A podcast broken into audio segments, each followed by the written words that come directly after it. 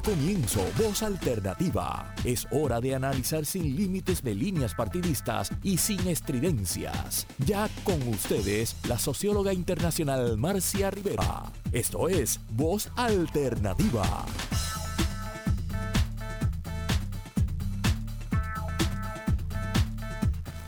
Muy buenos días, amigas y amigos. Eh, hoy es un día muy especial. Estamos conmemorando de celebración, estamos de reflexión en voz alternativa, eh, celebrando nuestro cuarto aniversario. En el día de hoy, como habíamos anunciado la semana pasada, y habíamos empezado la semana pasada, eh, estaremos considerando, ¿verdad?, cuál va a ser recibir sugerencias, en este caso en el día de hoy, de gente que ha sido nuestros colaboradores en el diseño de los programas, en la selección de temáticas, ¿verdad? Es una especie de consejo asesor solidario que hemos creado y que nos ha ayudado durante los pasados años a pensar y a desarrollar este, voz alternativa. La semana pasada tuvimos voces de nuestros radioescuchas que fueron muy buenas ello abrió a que recibiéramos muchísimos mensajes por correo electrónico, en las redes sociales, con ideas, sugerencias excelentes de cómo encaminar el programa en, las próximas ediciones. Y yo quiero hacer una mención muy especial y dedicar este programa de hoy, esta celebración del cuarto aniversario, a mi mamá, que es probablemente, ¿verdad?, una de nuestras más fieles, si no la más fiel radioescucha de este programa desde sus inicios y que en esta semana estuvo de cumpleaños también, cumplió 97 años y está recuperándose de una segunda caída este, con fractura de cadera, pero está muy bien, muy optimista, este, muy contenta y encaminada a celebrar sus 100 años este, dentro de tres años. Así que para ella va mi cariño, mi reconocimiento y agradecimiento por todo el apoyo que nos ha dado durante toda la vida y especialmente este, como radioescucha y comentarista de este programa en los pasados cuatro años. También quiero hacerle extensiva a una pareja de personas que son muy especiales para mí, y que ocupan un lugar importante en mis afectos, en mi desarrollo intelectual, en mi capacidad de entender este país y esta región que es América Latina, que son Matilde Espino y Miguel Soler Roca. El maestro Miguel Soler Roca, también fieles a, este, eh, radioescuchas de fieles oyentes de voz alternativa, todas las semanas de estos pasados cuatro años desde el Uruguay se han conectado a Internet para escuchar este programa.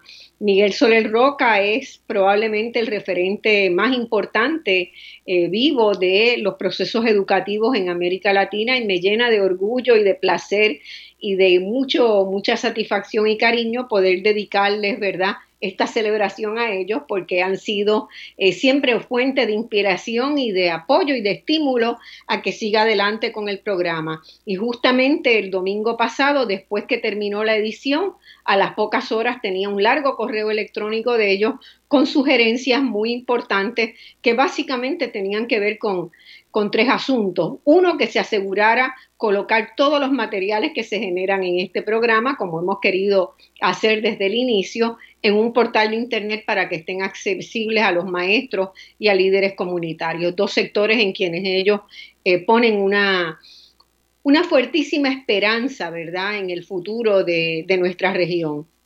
En segundo lugar, la sugerencia de que el programa se fuera abriendo hacia América Latina y que creáramos pequeñas unidades de personas referentes, analistas en la región, que pudiéramos generar una sección de asuntos latinoamericanos en, voz alternativa y que pudiéramos tener, ¿verdad?, esa presencia latinoamericana. Eh, recomendación que acogí de inmediato y que, que voy a trabajar con, el equipo de, de, personas que me han acompañado. Y la tercera es que prestáramos especial atención a los jóvenes, a cómo los jóvenes hoy, producto ¿verdad? de los veloces cambios a nivel internacional en los modelos de producción, en el avance del, neoliberalismo que ha dejado unas huellas tan profundas y perversas en toda la región y de, y de el mundo que ha generado la pandemia, que prestáramos atención especial a los jóvenes y eso me pareció también muy importante.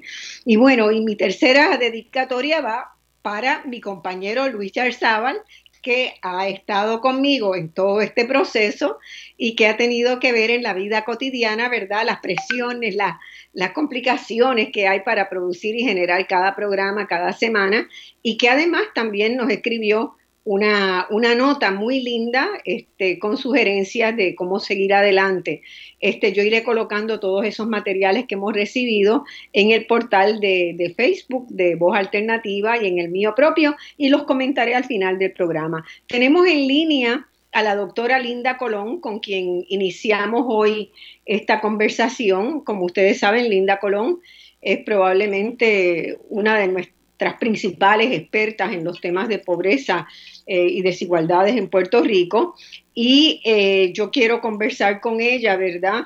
Eh, este terrible hecho que hemos constatado de cómo la pandemia ha permitido profundizar aún más el ya vertiginoso crecimiento de la pobreza y las desigualdades en el mundo entero. Pero en el caso de Puerto Rico, que éramos antes de la pandemia ya el tercer país más desigual del mundo, la situación es sumamente preocupante y necesitamos políticas para revertir los daños ocurridos. Y yo le pedí a Linda que reflexionara sobre eso y que nos apuntalara los temas que le parece que debemos estar atendiendo en el transcurso de ese año relacionados con este gran tema. Linda, buenos días y gracias por acompañarnos en, línea esta mañana. Tenemos a, a Linda en línea, ¿no? Yo no la estoy escuchando, pero sé que estaba en línea telefónica. Saludos. Le pido al, control que me que por favor me informe este, si estamos con con Linda.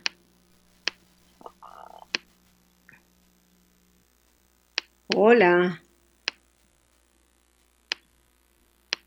Hola, saludos. Ay, disculpa, que se había caído la llamada y no lograba comunicarme con el control. Bueno, muy este, bien, pues muchas gracias, Linda. Muy buenos días a ti, a todos los que nos escuchan. Quiero en primer lugar felicitarte por este tremendo esfuerzo que has estado llevando a cabo a lo largo de estos cuatro años. Sabemos lo, lo ardua que es la tarea para lograr colocar estos programas en la radio y me parece que Voz Alternativa, como muy bien lo dice su nombre, es una alternativa eh, distinta para todos aquellos que nos interesa discutir profundamente diversos temas relacionados con la realidad política, social y económica del país y de, y de la región. Así que en ese sentido creo que cumple una función eh, muy, muy importante porque primero que nada permite que expertos en distintas temáticas puedan eh, dar a conocer eh, sus estudios, eh, dar a conocer información que no se la sacan del bolsillo, ¿verdad? Como ocurre con muchos de estos este, analistas que escuchamos diariamente en la radio y en la televisión, sino que son personas preparadas en distintos ámbitos de las ciencias sociales que pueden informarnos, ¿verdad?, con, con, con datos eh, precisos, con datos obtenidos científicamente y que sus opiniones van mucho más allá, ¿verdad?, de la mera eh, apariencia de las cosas o del mero prejuicio que tengamos con respecto a algo. Así que en ese sentido, eh, este, este programa de radio creo que viene a llenar un vacío que existe en nuestro país con respecto a cómo nos acercamos al análisis de la realidad y, creo que en ese sentido, pues a, largo plazo tiene, tiene una gran función que cumplir que incluso este debiera de, ser escuchado en, otros días de la semana y en otros horarios, porque eh, me parece que es una manera de contrarrestar mucha de la desinformación que desgraciadamente circula en nuestros medios. Eh, con respecto a lo que tú estabas planteando de qué es lo que nos espera en el futuro, eh, y con respecto al tema de la pobreza y la desigualdad social, eh, acá pues hay una, una serie de, datos que son contradictorios, ¿verdad? En, primer lugar, los datos que nos provee la encuesta de la comunidad del censo eh, en Puerto Rico resultan a veces este, información, resulta una información que, que muchas veces nos pone a preguntarnos eh, qué está, cómo se están obteniendo estos datos, ¿verdad? Porque los últimos datos muestran una tendencia a la reducción de la pobreza, mientras todo el tiempo hemos estado hablando de que debiera de haber aumentado a raíz de los huracanes y de, y de los terremotos. Este, lo único que yo creo que lo explica es, es la enorme emigración porque en esa emigración cerca del 50% de las personas que se han ido de la isla están bajo condiciones de pobreza. Entonces, obviamente eso está teniendo un impacto. Eh, y otra cosa muy importante es que la información... en ese sentido, podríamos incluso hablar en, el, en la noción de Saskia Sassen de expulsión, ¿verdad? De que estamos generando, tenemos un sistema económico que expulsa personas que expulsa a individuos que considera eh, irrelevantes, innecesarios, prescindibles, ¿no? Es la, denominación que Saskia, eh, yo creo que con, mucha con mucha puntería este, y con terrible dolor, ¿verdad? Porque uno no quiere vivir en una sociedad que permanentemente expulsa personas porque no se hace cargo y no reconoce la esencial y fundamental equidad entre las personas, igualdad humana, ¿no? Mire, expulsa de dos formas, Marcia.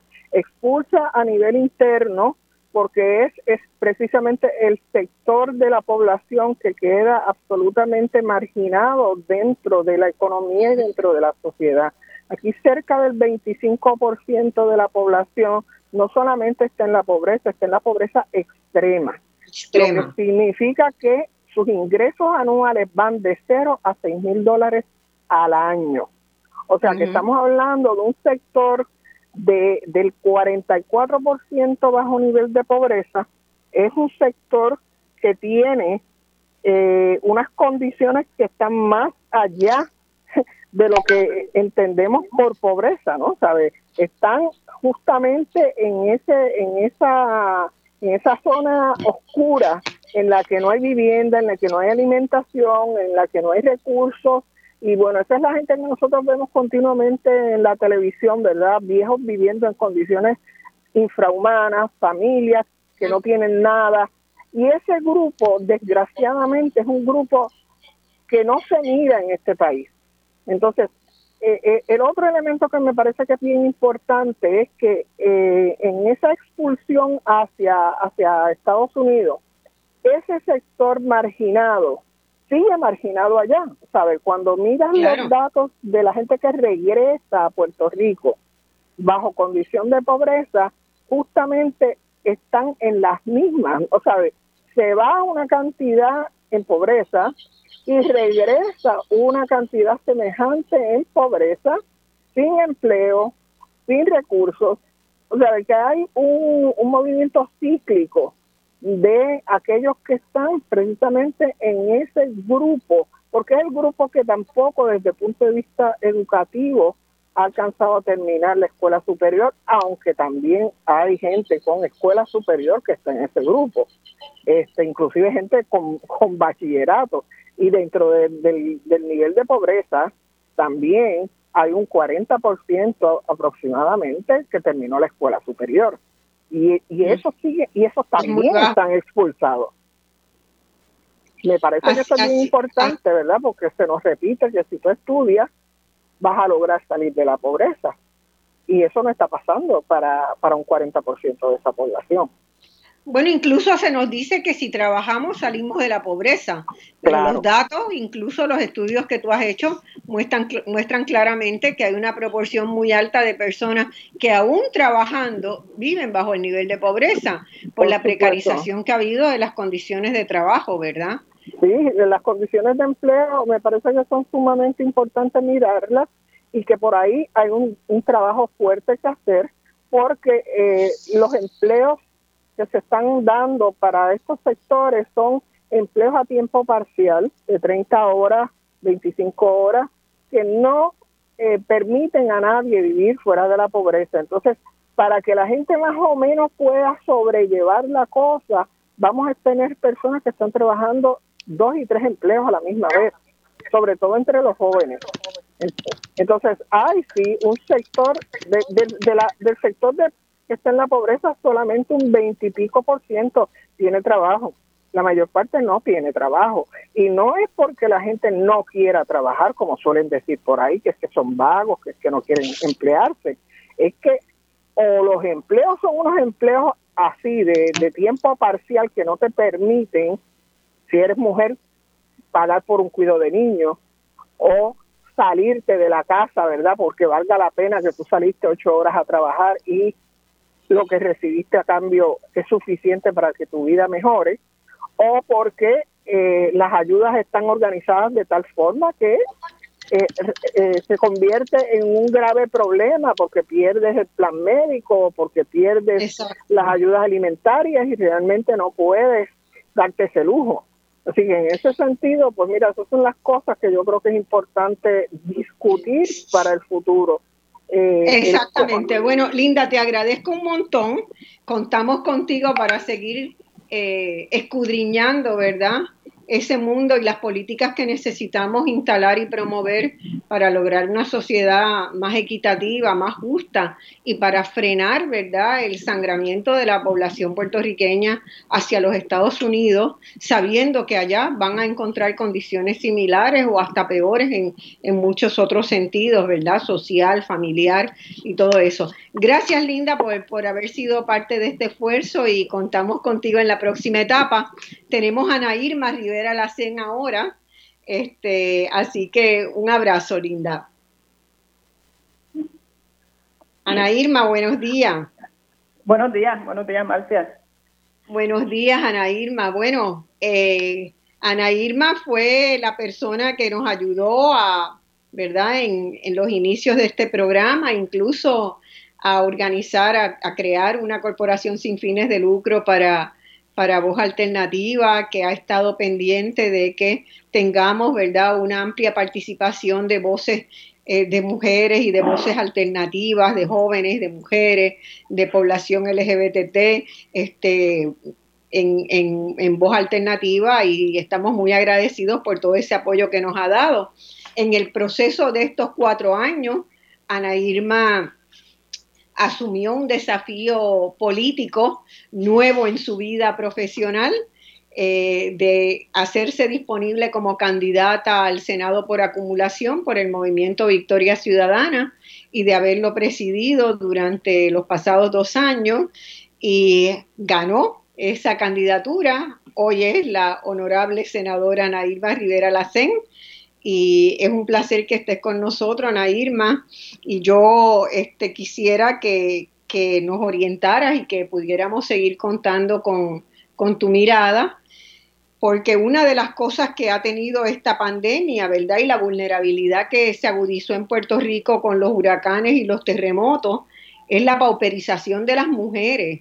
Eh, y no solamente en Puerto Rico ha sucedido eso, la CEPAL acaba de, hacer un estudio donde muestra, ¿verdad?, una caída muy significativa, en algunos casos un retroceso de hasta 15 años en términos de los niveles económicos de, las mujeres en la región. Eh, y se observa también que el mundo post pandemia, eh, que no va a ser tan difícil, tan distinto del mundo de la pandemia, porque vamos a tener que seguir precauciones de largo plazo, eh, ha mostrado incrementos en la violencia de género, yo quisiera que tú comentaras, ¿verdad? Este, sobre, sobre esos dos elementos que, que nos, en la realidad en que estamos hoy, eh, son peor que cuando empezamos voz alternativa, lamentablemente. Sí, eso es así. Yo creo que, pero antes que nada te felicito por todo este trabajo de estos años eh, que han dado el fruto de, de, tener un programa tan exitoso contra viento y marea que pues que se convierte pues en un espacio de reflexión informada, que es la diferencia con otros espacios que uno escucha por ahí, donde se dan ideas y se dan opiniones, no necesariamente basadas en, hechos, en realidades o en información. Me parece que, que ese, el espacio que tú has estado facilitando y dándole al pueblo de Puerto Rico eh, crea ese espacio necesario de la reflexión informada. Eh, y gracias por haberme permitido ser parte de, ese, de esa iniciativa. Contrario.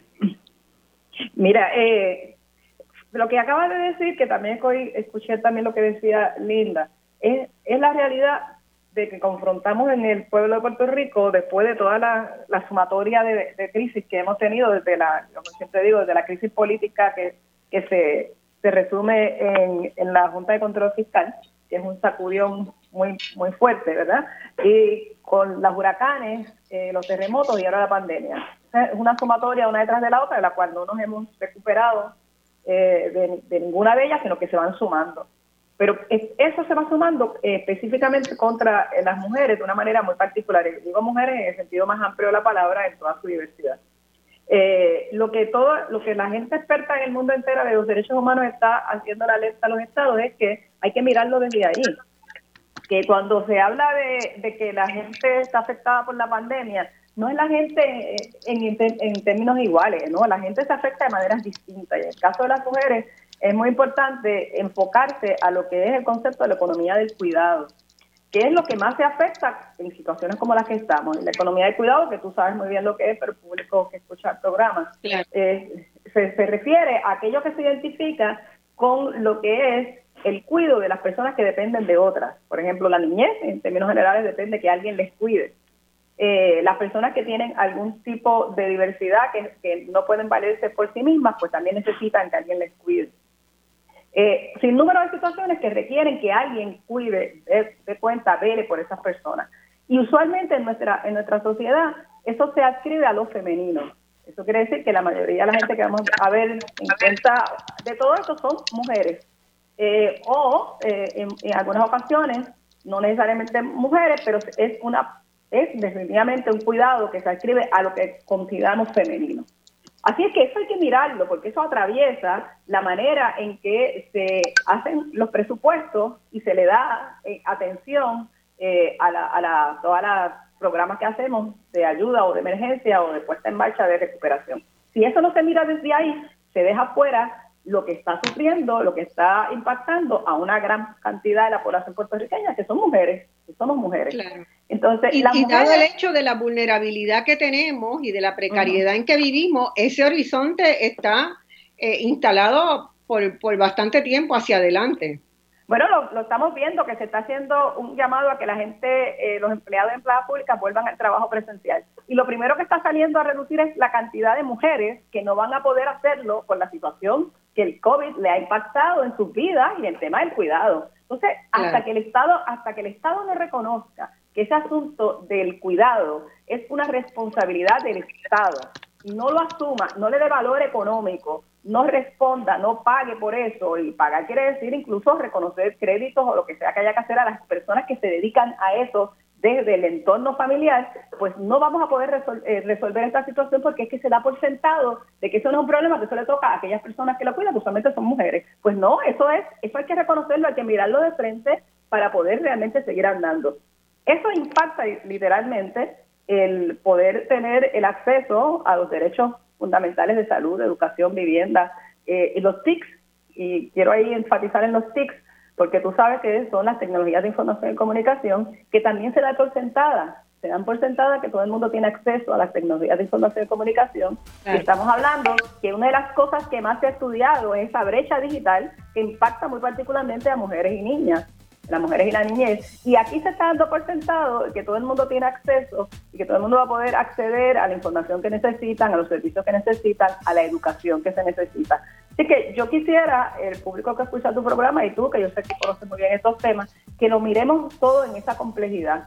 Y cómo esto afecta el, el, el, qué es el, Puerto Rico que tenemos que levantar, que queremos levantar en el, concept, en el contexto del COVID-19, es una cosa mucho más compleja que meramente decir eh, aquí tenemos los fondos, vamos a empezar nuevamente. No hay que mirar cómo es que cómo es que se ha estado afectando. Y si se le pone el lente de género, la perspectiva de género, pues vamos a estar encontrando cómo eh, la población puertorriqueña femenina, las mujeres en toda su diversidad, particularmente eh, estamos afectadas y cómo particularmente se requiere una, una respuesta con perspectiva de género.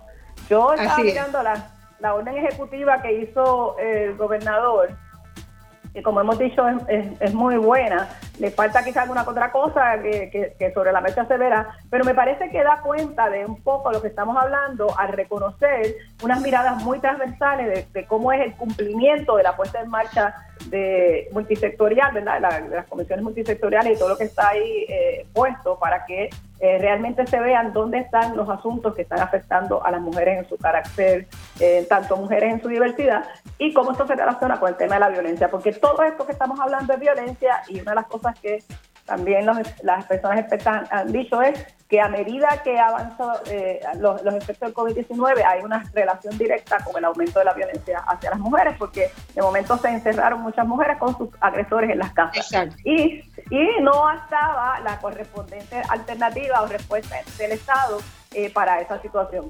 como ves, o sea, todo se relaciona con todo.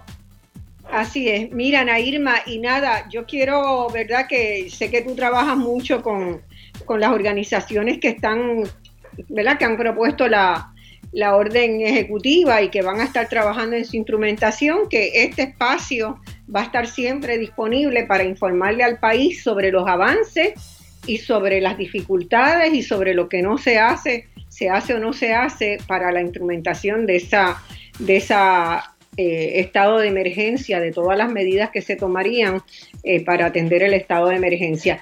Te agradezco un montón y siempre Voz Alternativa está abierto para que puedas participar en él y que puedas ayudarnos. Vamos a una pausa ahora. Voy a solamente con el PDL 185, que es el que estamos trabajando para el estado de emergencia desde, desde la legislatura. Como ley, exacto. Como ley. Así que no solamente sería la orden ejecutiva, sino que esperamos que esa ley también este, viabilice unas acciones de más, de más peso y de más largo plazo. Muchas gracias por, por, tu labor, Ana Irma, y mucha suerte en este proceso. Adelante. Vamos a la pausa ahora, mis amigos, y cuando volvamos tenemos a Silverio, que lo queríamos incorporar en este primer segmento y no nos dio tiempo, pero viene con ustedes Silverio este, próximamente, a la vuelta de la pausa. Muy buenas amigas y amigos, volvemos de la primera pausa y vamos a seguir en este programa donde hoy estamos celebrando, estamos de aniversario, del cuarto aniversario de la creación de Voz Alternativa. Han sido cuatro años ininterrumpidos, creo que solamente dos veces, en dos ocasiones, durante eh, el desastre que generó el huracán María por nuestra vulnerabilidad eh, no pudimos ir completamente al aire y fue fragmentado y teníamos muchos problemas, pero hemos estado al pie del cañón durante estos cuatro años y tenemos en línea telefónica al amigo Silverio Pérez, que ha sido siempre también un asiduo colaborador de, de este programa y con quien siempre tenemos la idea pendiente de en algún momento hacer algo, algo juntos más allá de unas intervenciones cuando él tiene programas mías y cuando yo tengo programas de él. Silverio, buenos días. Saludos Marcia y gracias por estos cuatro años de dedicación a este programa que ha sido un faro de luz en medio de mucha neblina que en, en ocasiones cubre el análisis en el país creo que le toca a Voz Alternativa seguir evolucionando. Creo que en algún momento podría ya hacer un podcast independiente, una propuesta que, que zumbo por ahí, porque la verdad es que la, la, la internacionalización de esta discusión que tú tan correctamente llevas cada domingo, pues amerita una, una audiencia internacional que se entere de lo que pasa en Puerto Rico y, los podcasts están cumpliendo esa misión. Este, pero qué bueno que, que, que sigues ahí y que tenemos la oportunidad de compartir contigo. Saludos a Luis allá en Uruguay, a quien siempre queremos y le mandamos nuestros mejores deseos. Gracias, Silverio. Mira, yo he visto, eh, ¿verdad?, cómo la pandemia ha obligado a tantos cambios radicales en los patrones este, de, vida de la gente y el impacto que ha tenido en la clase artística al cerrarse todos los espacios de difusión cultural, ¿verdad? Aquí, en todos lados. Pero también he visto una extraordinaria creatividad incluyéndote a ti que has tenido esa capacidad de convocar a bohemias en tu casa, conciertos virtuales, hacer todo tipo de actividades para seguir, ¿verdad? Pudiendo crear y ofrecer espacios culturales, eh, recreativos y educativos a la población. Y, te quería preguntar si tú has pensado y si has conversado con otra gente, cómo va a ir evolucionando, ¿verdad? Ahora que la gente, que todo el mundo ha descubierto una nueva forma de ir al cine, de oír un concierto, de visitar un museo, ¿cuánto de eso se quedará? ¿Cuánto, eh, verdad? Sencillamente será algo efímero. ¿Cómo tú lo estás viendo? Pues mira, yo creo que hay que partir del hecho de que el gobierno, sea el anterior, el presente o anteriores, siempre miran con cierto desdén la actividad artística cultural, piensan simplemente en esto como entretenimiento, no como una industria que genera millones de dólares al fisco y entonces por lo tanto eh, también hay una mirada discriminatoria porque se sabe que que desde la cultura se hacen reclamos y se cuestionan muchas de las cosas que hacen los gobiernos. Y eh, creo que hay una discriminación este, institucional. Mira, ¿cómo se explica, Marcia, que se abran los centros comerciales, que se abran los restaurantes, que se abra prácticamente todo, incluyendo el de los teatros. y no los teatros? O sea, eso es total y absolutamente inexplicable cuando si hay algún lugar donde tú podrías establecer unos controles claros y definidos de distanciamiento social en el teatro. Pues no, no se han abierto los teatros.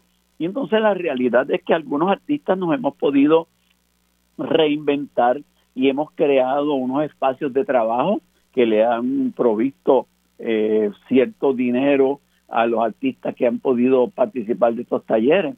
Pero la, la, la inmensa mayoría de los artistas no, mira, Ayer yo estaba compartiendo con uno de los músicos que va a estar en una de las próximas Bohemias eh, y es un musicazo, un músico que, que, que se lo pelean distintos artistas por tenerlo y lleva un año exactamente sin trabajar, con una situación económica difícil, con una situación familiar de enfermedad que no ha podido este, enfrentar del todo y lo agradecido que estaba de que iba a poder participar en una bohemia donde por lo menos 300, 400, 500 dólares se va a ganar. Eso no es justo, no es justo con los artistas, no es justo con la cultura. Y a totalmente. Y entonces sí, habemos algunos que nos hemos podido reinventar y lo hemos hecho simplemente para poder ser solidarios con esos otros compañeros que a lo mejor no tienen la forma de, de ese reinvento. Pero hoy, por ejemplo, mira las iniciativas que se toman los artistas y que sería debiera ser una guía inclusive para los canales de televisión. Hoy, Aidita Encarnación, desde su bohemia, a las tres y media de la tarde, tiene un homenaje a la música de, de Lisette Álvarez, en la que va a participar Jessica como artista invitada. Pero ahí hay cinco músicos eh, que están trabajando. Ahí está Aidita. ¿Y sabes quiénes sostienen estas bohemias? el público que entiende la importancia de la actividad cultural y que aporta voluntariamente para que se pueda pagar a los artistas porque entienden que esto en un teatro pues les costaría, sabrá Dios cuánto dinero.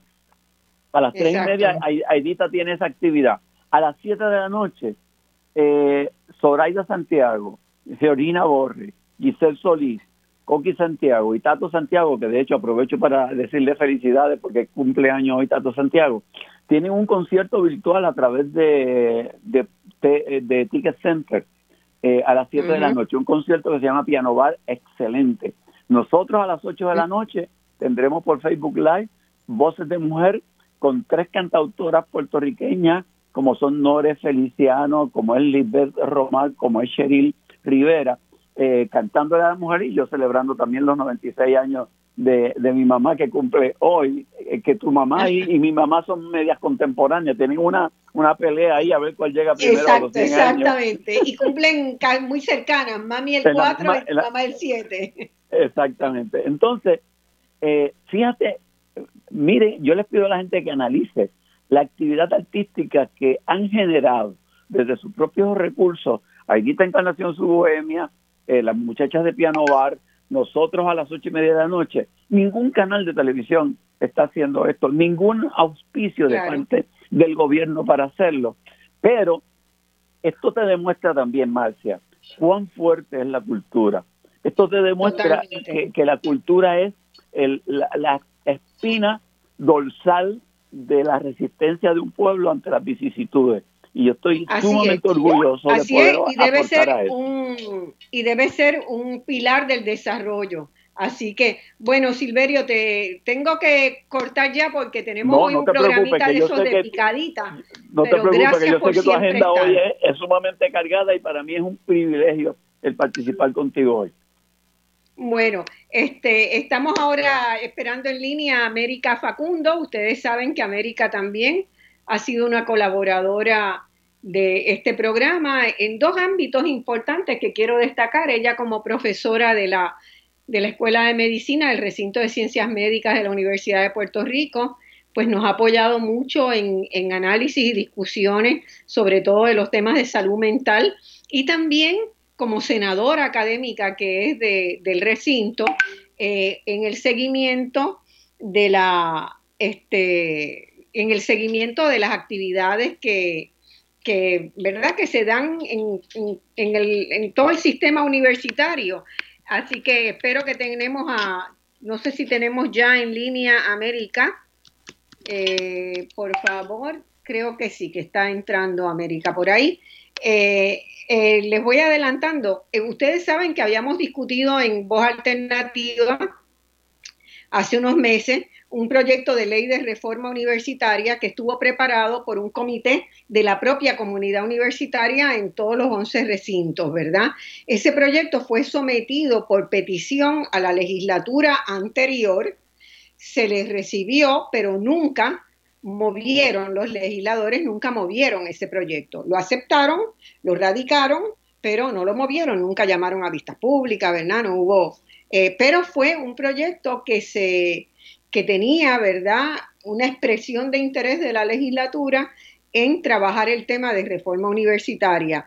Ahora ese proyecto se ha vuelto a radicar, en el caso del Senado tiene el número P, proyecto del Senado 172, fue radicado el 4 de febrero con el endoso de 14 senadores, entre ellos los senadores de Victoria Ciudadana, del PIB, de dignidad y de, y de y varios otros populares. Es muy probable que se comience a atender en esta misma sesión legislativa. Así que hay muchas preguntas y mucha inquietud sobre lo que puede estar pasando en la universidad. Tenemos a este ya en línea a América. ¿Me puedes oír, Marcia? Te oigo perfectamente, América. Por favor, entra.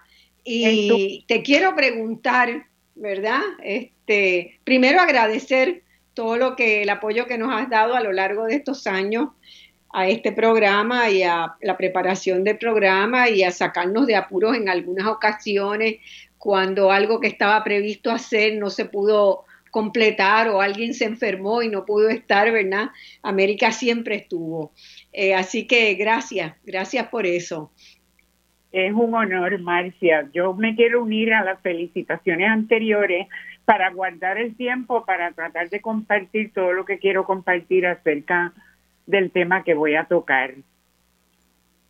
Eh, así que, adelante, yo quiero que nos hable eh, cuál, ¿verdad? cuál puede ser ese papel de la universidad en esta nueva etapa de reconstrucción, donde ah. hay la ilusión de eh, masivos fondos federales pero que no hay un plan, una estructura muy clara de cómo se van a usar.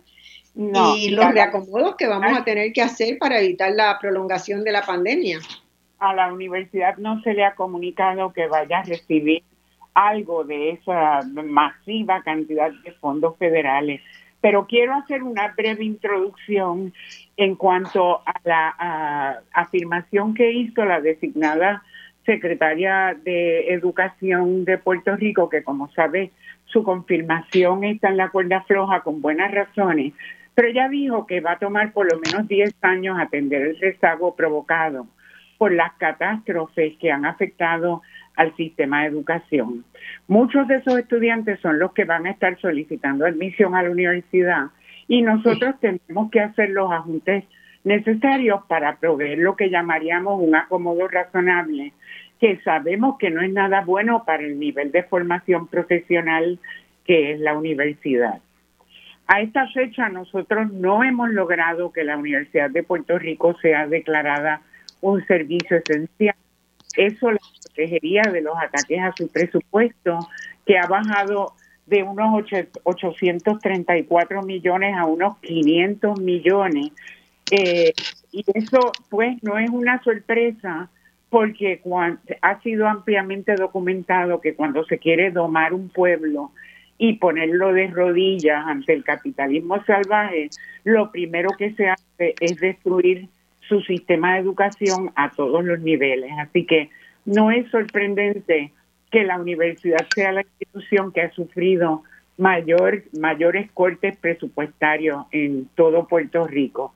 El gobernador ha dicho que ya está bueno de recortes, pero no ha dicho de devolver a la institución el presupuesto que le ha sido arrebatado. Y ahora mismo hay recintos donde más del 60% de la facultad está trabajando por contratos semestrales o anuales sin beneficios marginales, con la necesidad de emplearse en otras instituciones y sabemos lo que eso significa para la calidad de la educación y para la estabilidad de un sistema universitario del país. La Universidad de Puerto Rico es la Universidad de Puerto Rico del país, la pública, la que se supone que sirva a los estudiantes de mayor necesidad y, y forme a los profesionales que el país necesita. Naturalmente, la pandemia ha agravado la situación. En medicina, por ejemplo, los 110 estudiantes de primer año, la mayoría no se han conocido entre sí ni han conocido a la facultad personalmente. La educación médica en un formato remoto, te puedes imaginar que representa un reto enorme. En ese contexto, el 4 de febrero del, de este año, del 2021, se presentó el proyecto del Senado 172 al que hiciste referencia, conocido como proyecto de reforma universitaria. Está endosado por 14 senadores que incluyen a José Vargas Vidot, a Ana Irma Rivera Lacén, que habló al principio del programa, a Rafael Bernabe, también del Movimiento Victoria Ciudadana, y a Juan Zaragoza y a Ponte Dalmau del Partido Popular y nueve senadores adicionales, ninguno de los cuales es del partido que tiene el poder ejecutivo en este momento, que es el, Partido Nuevo Progresista. Ese proyecto es importante eh, eh, subrayar que fue precedido desde el, el 2018 por una comisión multisectorial de reforma universitaria que desarrolló el proyecto, que fue creada eh, por la resolución número 55 del Senado y que ha estado compuesta por facultad, estudiantes, personal no docente y un sector de líderes comunitarios.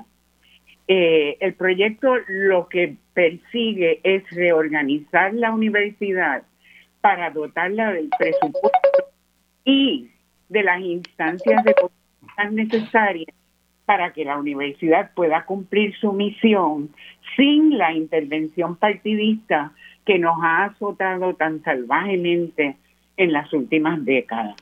Eh, o sea que se busca tener autonomía del gobierno, que la universidad pueda funcionar como una institución educativa y no como un refugio de políticos que no fueron electos o que se quedaron en el aire por cualquier razón de los dos partidos que han estado en el poder desde el 1948 y los meten a la Universidad de Puerto Rico. Eh, como parte de este proyecto desaparece la Junta de Gobierno y es sustituida por un consejo universitario. Eh, eso honraría la ley número 2 que establece la fórmula de presupuesto para la universidad, eh, que entonces era 9.6%. Veríamos ahora cuál es el Fondo General del Gobierno de Puerto Rico para establecer ese presupuesto. Claro, eso, ese punto va a ser muy álgido en la discusión, ¿verdad? porque el porciento varía de acuerdo al fondo al fondo que tenga, ¿verdad? El volumen de fondos que haya. y entonces este, probablemente eh, no, no va a ser suficiente ni siquiera mantener el porciento anterior para las necesidades de la universidad. Así que bueno, América, en todo caso, vamos a seguir dándole, este es un tema muy importante, vamos a seguir contando contigo para los temas de salud mental y para los temas de la universidad. Te agradezco mucho tu, tu tiempo y tu disposición a siempre estar informando con, con datos y veracidad a la población de Puerto Rico. Gracias y, seguimos. Vale, un abrazo, que tengas lindo día. Y vamos ahora con el doctor Manuel Torres Márquez. Manuel es una de las personas que siempre ha estado promoviendo en Puerto Rico. Entiendo que lo tenemos en línea, ¿verdad, Manuel? Por aquí, por aquí estamos, Marcia. Una, un abrazo. Buen, día.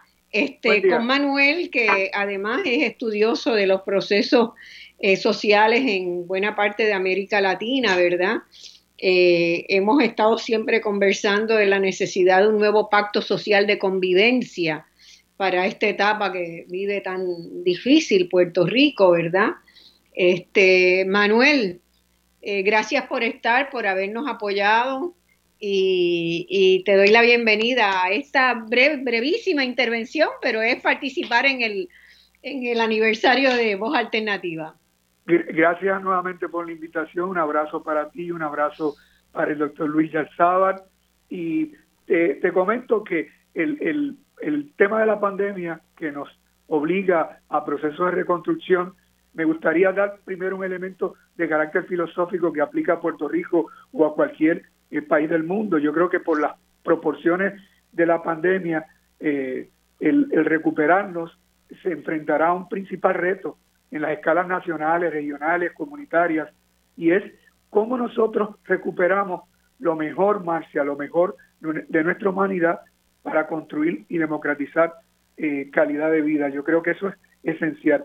Y, yo creo que su éxito va a depender de algo que tú y yo hemos hablado mucho, que es eh, del grado de cohesión que alcancemos con, una plena conciencia de, recuperar y de proteger los logros que nosotros hemos alcanzado en el espacio de los derechos y deberes eh, humanos, y digo eh, derechos y deberes humanos, y cómo nosotros los protegemos y los desarrollamos de una forma saludable y sostenida. En el caso de Puerto Rico, la meta de una agenda de país, la meta de un pacto o contrato social nuevo, eh, tiene que nacer de una mesa de diálogo y nosotros hemos tenido con frecuencia limitaciones en constituir esa mesa de diálogo de forma que sea representativa de todos los sectores.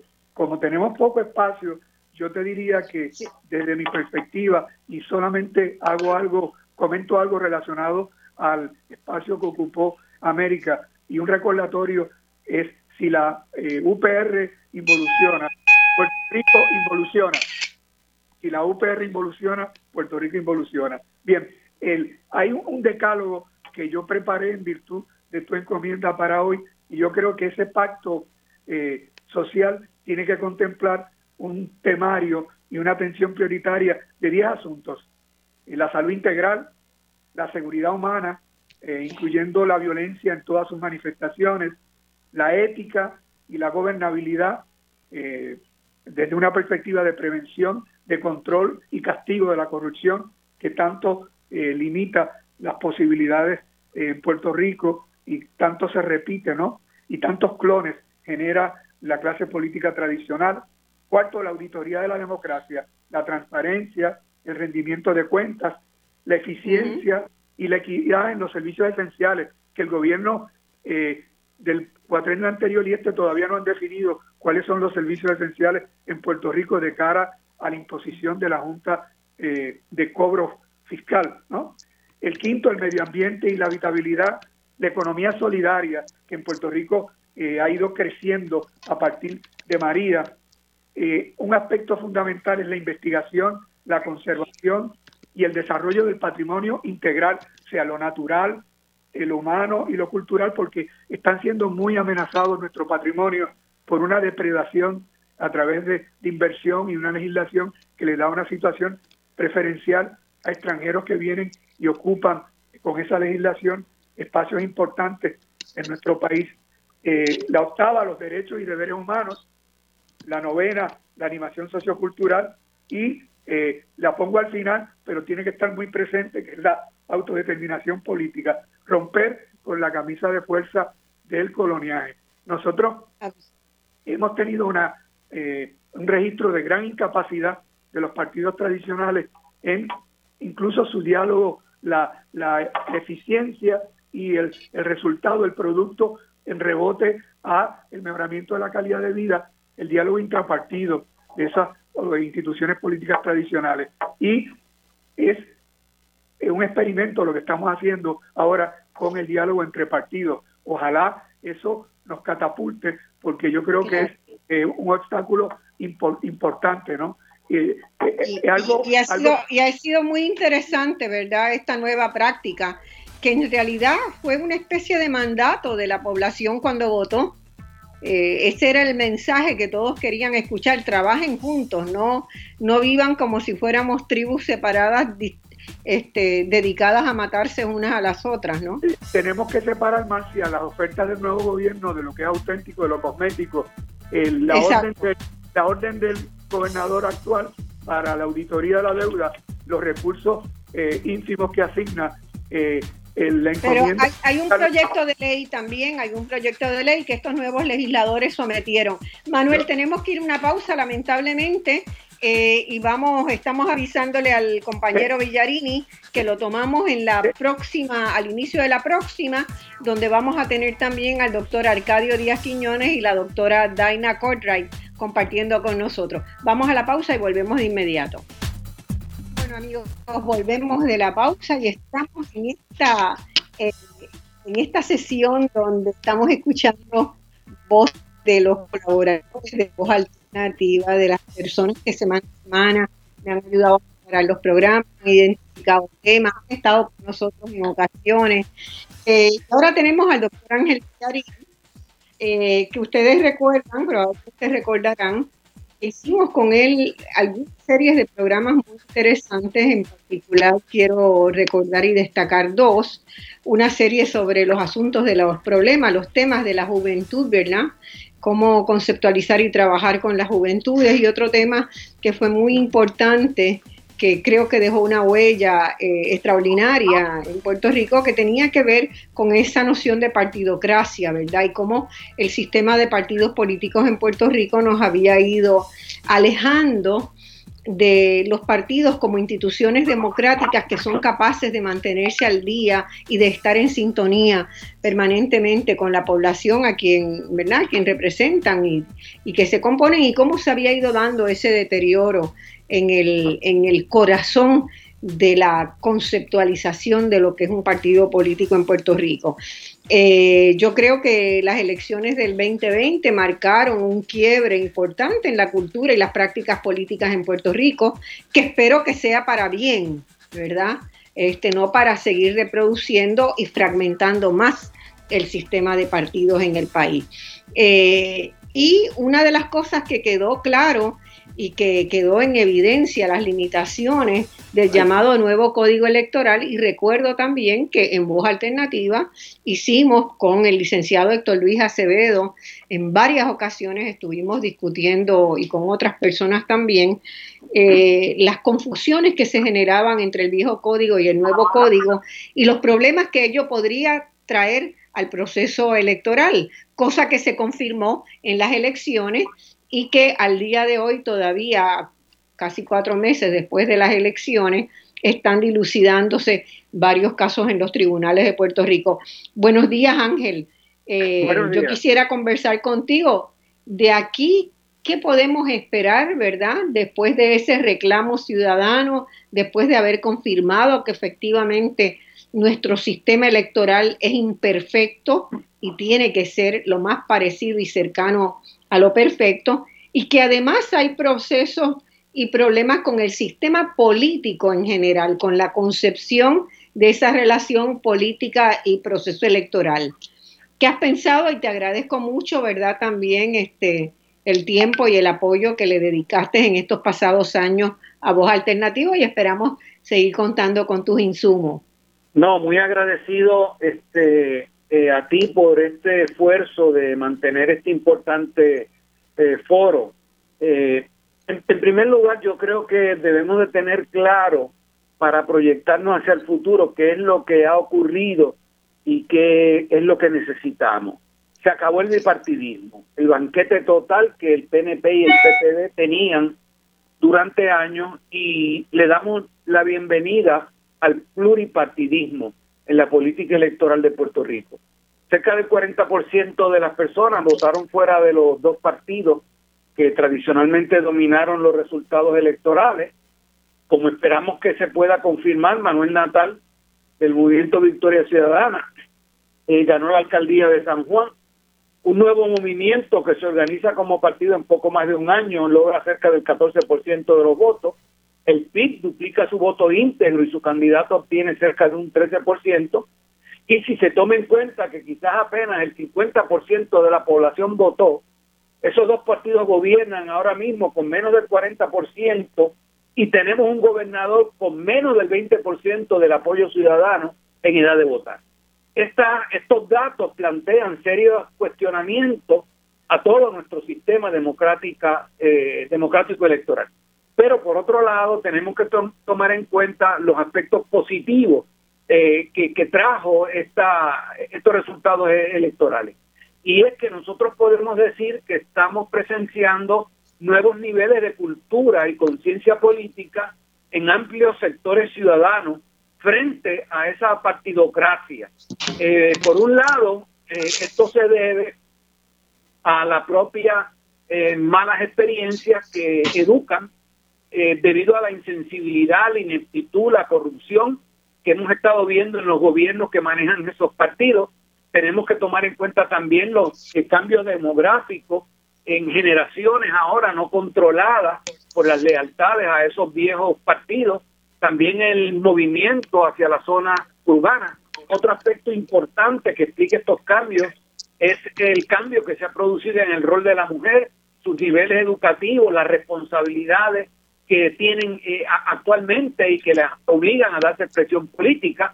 También es importante los niveles educativos que hemos alcanzado nosotros como pueblo, con casi un 30% de población graduada de eh, eh, universidad y personas que constantemente en ese sentido están participando en diferentes foros, haciendo propuestas y haciendo críticas de lo que es la mala administración gubernamental.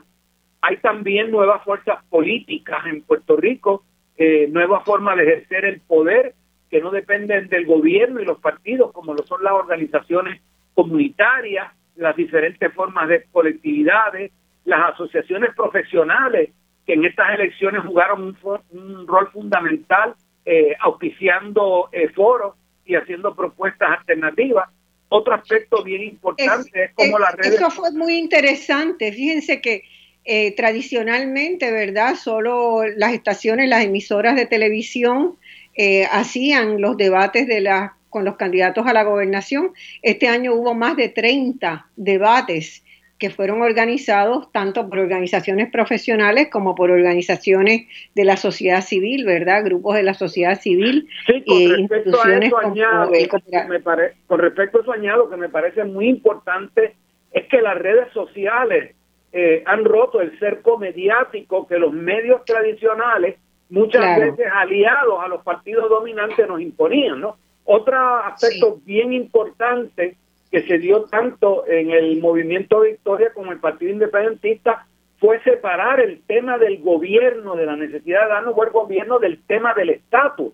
Eso ha, ha marcado una pauta sumamente importante. Y por último, yo mencionaría también la participación que en estas elecciones eh, tuvo la diáspora eh, puertorriqueña que como resultado de los huracanes y los terremotos se ha hecho mucho más consciente de los malos gobiernos en Puerto Rico y de la necesidad de que ellos apoyen esfuerzos por dotarnos de eh, buenos gobiernos.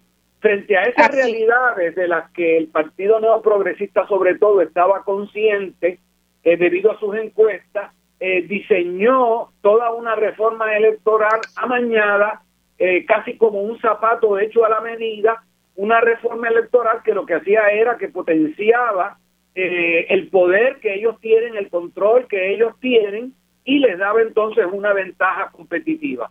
Todo esto, por lo tanto, plantea la necesidad de un nuevo código eh, electoral, pero un nuevo código que sea pensado a la luz de todas estas nuevas fuerzas, no, no solamente de las deficiencias que tenga ese código, sino cómo nos movemos a un código electoral que responda a todas estas realidades que hemos estado eh, eh, señalando, de manera que, que tengamos un sistema electoral que verdaderamente sea representativo de la voluntad de nuestra ciudadanía. Y en ese sentido sobre, Sobre eso tenemos que seguir discutiendo, mucho, mucha conversación, mucho diálogo para llegar a acuerdos fundamentales para lograr ese nuevo sistema político electoral? El número cinco punto, en la necesidad de las alianzas, partidos, organizaciones civiles, de modo que lo político electoral no sean solo los partidos. La necesidad de un mayor protagonismo al interior de los partidos de la ciudadanía. La necesidad de una segunda vuelta que asegure que se gobierne con por lo menos el 50% de apoyo de la ciudadanía. Un cuidadoso proceso no controlado partidistamente de redistribución electoral y finalmente, quizás lo más importante, necesitamos una manera totalmente distinta de concebir la, eh, la, la comisión electoral de Puerto Rico, eh, de modo que sea sobre todo un poder administrativo, ejecutivo, no controlado por los partidos políticos. Un poder independiente. Gracias Ángel, te agradezco mucho y seguimos adelante porque esa agenda es la agenda que vamos a tener que asumir ahora, ya en el futuro inmediato, porque ya hay iniciativas, ¿verdad?, en la legislatura y lo que no queremos que pase es que se vuelva a hacer lo mismo que se hizo con el llamado nuevo código. Tenemos ya a Arcadio Díaz Quiñones en línea y eh, a la doctora Daina Cordray la estamos incorporando también para tener entre ellos conjuntamente un diálogo este, en esta segunda, en, este, en este segunda parte de, del programa. El doctor este, Arcadio Díaz Quiñones es uno de nuestros más prestigiosos puertorriqueños de la diáspora, ¿verdad? Durante muchos años profesor en la Universidad de Puerto Rico, en la Facultad de Humanidades, un excelso crítico literario y ensayista, agudísimo observador de nuestra realidad. Arcadio, ¿estás en línea? Estoy en línea, muchas gracias, Marcia. Bueno, este nada, queremos conversar un poco contigo, que nos digas, yo sé que eres fiel escucha también del programa, que has participado en algunas ocasiones, tus visiones siempre son muy iluminadoras eh, y las recibimos con especial cariño, ¿verdad? Este, así que eh, vamos, a, vamos a empezar el diálogo contigo en lo que Daina Cortright eh, la conseguimos por teléfono para que se incorpore a la conversación. Eh, Arcadio, ¿cómo has visto estos, estos últimos años en el país? yo quisiera, ¿verdad?, comentar y partir de eso que, que ya mencionaron un par de personas acá, la importancia, la relevancia que va cobrando la diáspora en los últimos años en Puerto Rico, ¿verdad? por su capacidad de solidaridad, de dar respuesta inmediata y de ayuda al país, por estar presente y pendiente de lo que pasa en Puerto Rico en los momentos de desastre, pero también el interés que va cobrando y la relevancia que está teniendo las iniciativas congresionales, particularmente las de Nidia Velázquez y las de Alexandra Ocasio, con relación a cómo vamos a encarar el problema eh, de más de 100 años de Puerto Rico, de cómo eh, repensar la relación con los Estados Unidos. Que, quiero tus comentarios iniciales y después vamos a pasar a algunos de esos temas. Bueno, muchísimas gracias, Marcia. Primero, quiero sumarme a las felicitaciones eh, por Voz Alternativa, felicitaciones a ti, a todo el equipo la gratitud a Radio Isla, porque es un espacio, un verdadero lugar de encuentro. Alma y yo lo escuchamos todos los domingos y siempre aprendiendo de las voces, porque voz alternativa es un singular que expresa una pluralidad de voces qué es lo que se ha logrado eh, y, eso es una contribución extremadamente valiosa. Así que felicitaciones eh, y lo mejor para el futuro porque necesitamos voz alternativa. Eh, sobre la importantísima pregunta de la diáspora, yo mm, empezaría diciendo, bueno, como hacen algunos sociólogos, la cifra nueve puntos más millones de puertorriqueños en los Estados Unidos y tres puntos más en la isla. Eh, ahí está toda la complejidad puertorriqueña. La diáspora, las diásporas, además la dispersión en muchísimos territorios, varias generaciones, eh, con conciencia de ser puertorriqueño y puertorriqueña eh, y deseo de solidaridad, pero también crítica, deseo también de, deseo y práctica de generar saberes. Yo hablaba no hace mucho con alguien eh, a quien admiro y con quien tengo un diálogo hace tiempo, con el antropólogo Claudio Lobnitz, antropólogo, historiador eh, mexicano y eh, trabaja en la diáspora en los Estados Unidos también. Claudio ha vuelto a pensar algo que es importante para la diáspora, creo yo, que es en la metáfora del tejido, del tejido social. Eh, que tanto usamos. ¿Qué significa eh, pertenecer? Yo creo que es una pregunta que está en ese tejido. Y el tema del tejido social, ¿cómo se va fortaleciendo? ¿Cómo se va también debilitando? Eh, porque la violencia que vivimos y las experiencias coloniales y la migración masiva también tienden a debilitar ese tejido social.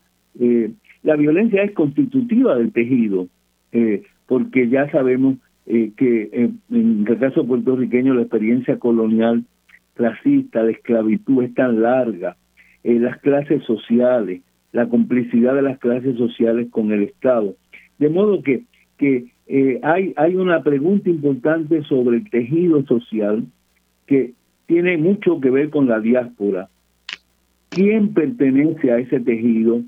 Cómo intervenimos en ese tejido, no importa dónde estemos. Para mí esa es una pregunta fundamental, eh, porque en muchos casos se trata de una sociedad rota por el racismo, por la pobreza de que hablaba Linda Colón, por la violencia de género de que hablaba Ana Irma, eh, y también eh, un tejido que se restituye y se reconstituye a veces, muy frecuentemente, por los artistas y los músicos, como planteaba Silverio, eh, y que vuelve a sufrir consecuencias, como ha sido el asalto a la universidad pública de que nos hablaba hoy de nuevo América Facundo.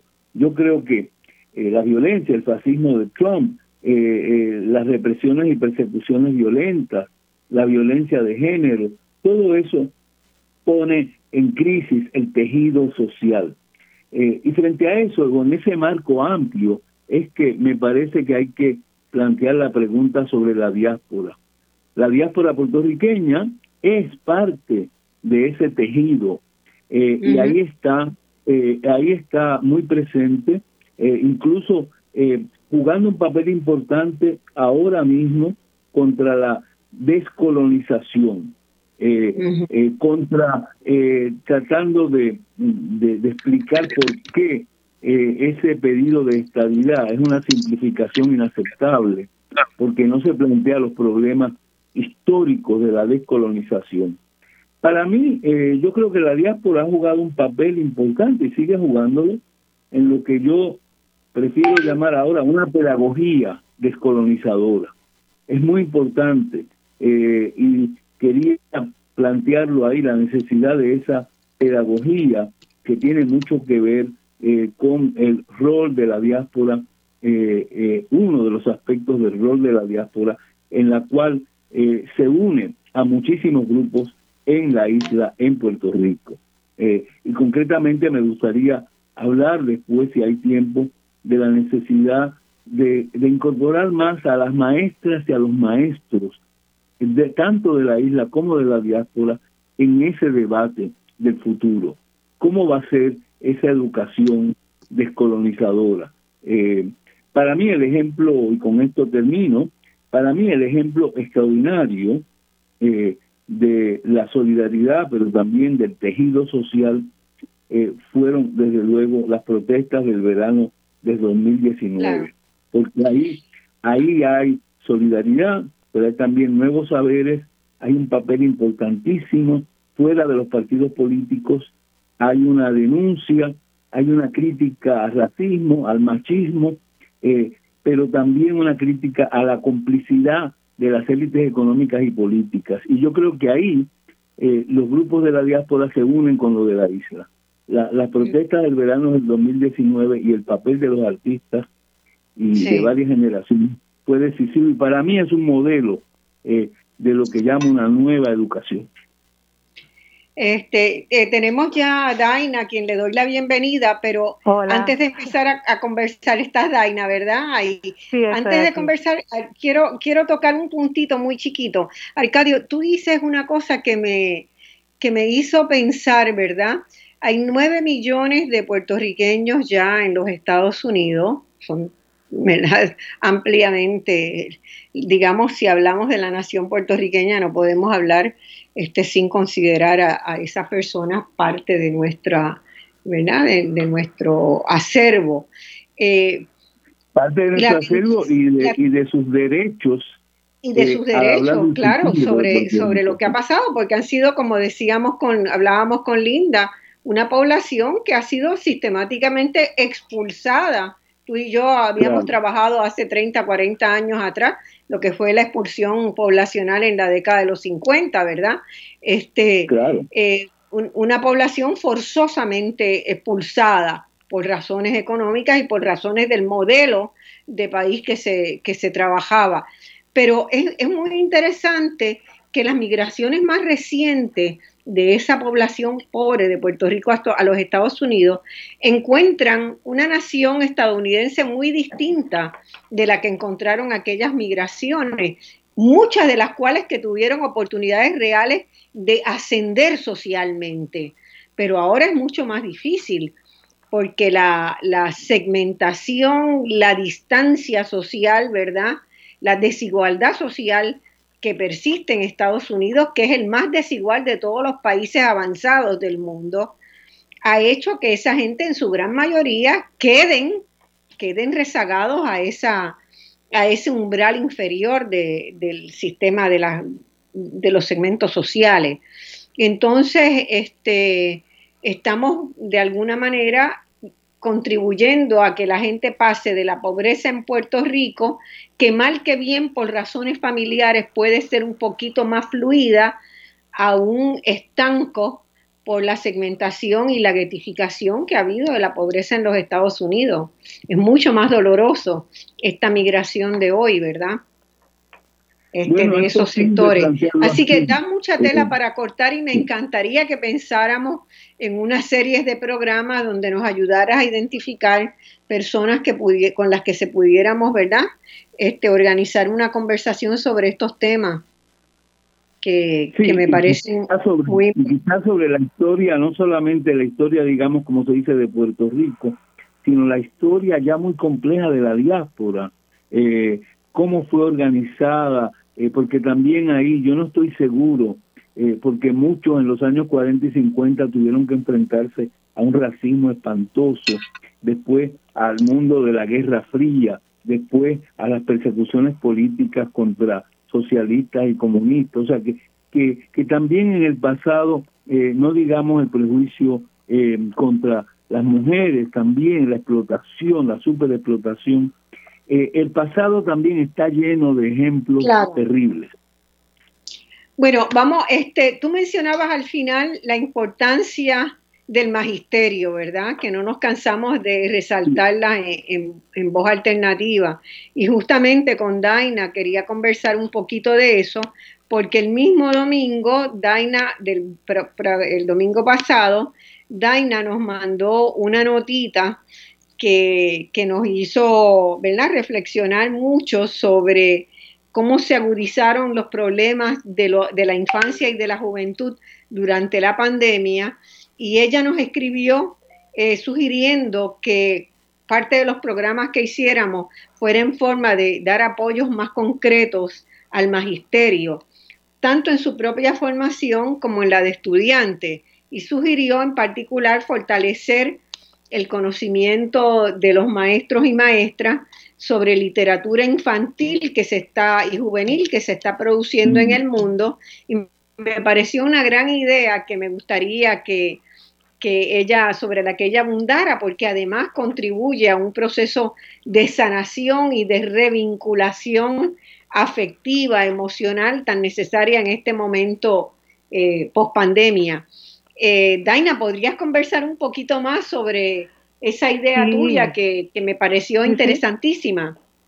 Sí, eh, sobre, yo he estado muy preocupada porque según eh, esa, ese, eh, ese dicho tan, tan conocido de que se necesita una aldea para formar un niño, pues se necesita una aldea, aldea para ayudar a los maestros también en su proceso de formación personal y de formación a sus alumnos y alumnas. Y a mí me parece que eh, se está hablando mucho de todos los aspectos que tienen que ver con estructuras de las escuelas y una serie de cosas y como que estamos ya perdiendo el hilo de esa revalorización que habíamos logrado hacer de la, de la figura del maestro y la maestra, eh, que los padres pudieron ver exactamente el tipo de dedicación y de trabajo que conllevaba y no estamos pensando en los apoyos que necesitan para poder continuar su labor y ayudar a una mejor formación de nuestros niños y nuestras niñas. Eh, quiero hablar sobre eso brevemente, pero quería conectar con lo que acaba de decir Arcadio, que eh, estaba hablando de esa relación de intercambio de la diáspora y, los puertorriqueños de, de la banda acá, como decimos. Eh, que no somos tan diferentes como pensamos y que eh, hay, hay en la literatura infantil y juvenil una serie de, de conexiones, de vasos comunicantes, ¿verdad?, entre, entre la diáspora y los autores de la diáspora y los que están en la industria de la producción y de la divulgación de la literatura infantil y juvenil que tiene que ver con esas relaciones. Por ejemplo, nosotros estamos perdiendo muchísimos premios y certámenes en Puerto Rico por falta de recursos que eh, eran un incentivo para que los autores escribieran literatura infantil y, y, juvenil y además para que se conociera dentro y fuera de Puerto Rico. Ahora estamos eh, bastante eh, pendientes de premios en Estados Unidos como, por ejemplo, el Latino Book Award, ¿verdad? Que, que premia en una categoría literatura infantil y juvenil. Hay intercambio también en las artes en, esa industria del libro de literatura infantil y juvenil, por ejemplo, ilustradores de aquí y de allá que ilustran libros de un lado o de otro, ¿verdad?